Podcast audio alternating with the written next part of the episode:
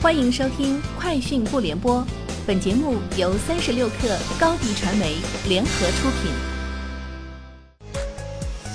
网罗新商业领域全天最热消息，欢迎收听《快讯不联播》。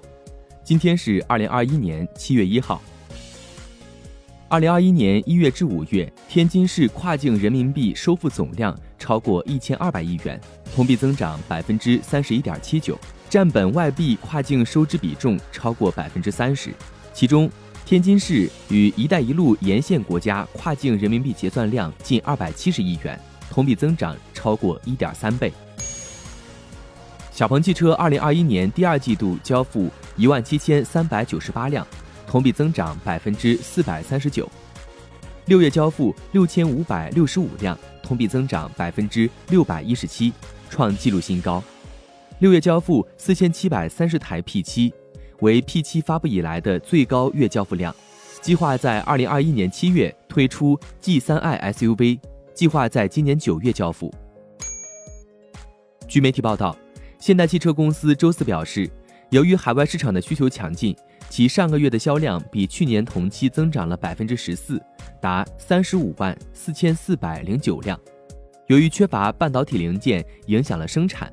现代韩国国内销售从八万三千七百辆下降到六万八千四百零七辆，而海外销售从二十二万六千一百二十七辆跃升至二十八万六千零二辆。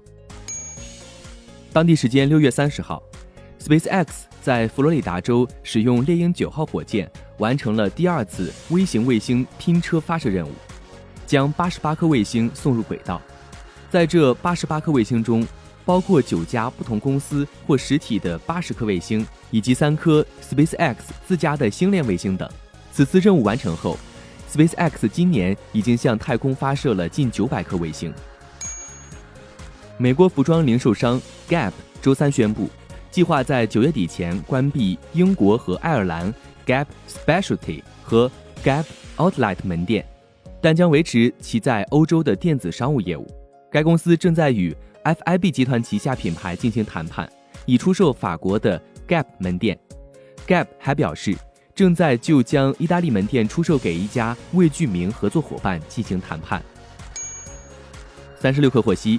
数据分析公司 Counterpoint Research 最新报告指出，苹果公司 iPhone 十二系列上市后的全球累计销量在二零二一年四月突破一亿台大关，即上市后第七个月就实现了这一目标，比 iPhone 十一系列提早两个月。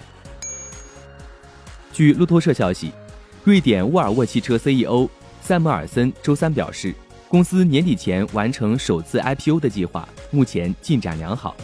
他在接受采访时表示：“我们正在研究今年年底前是否有可能在纳斯达克斯德哥尔摩交易所上市。”以上就是今天节目的全部内容，明天见。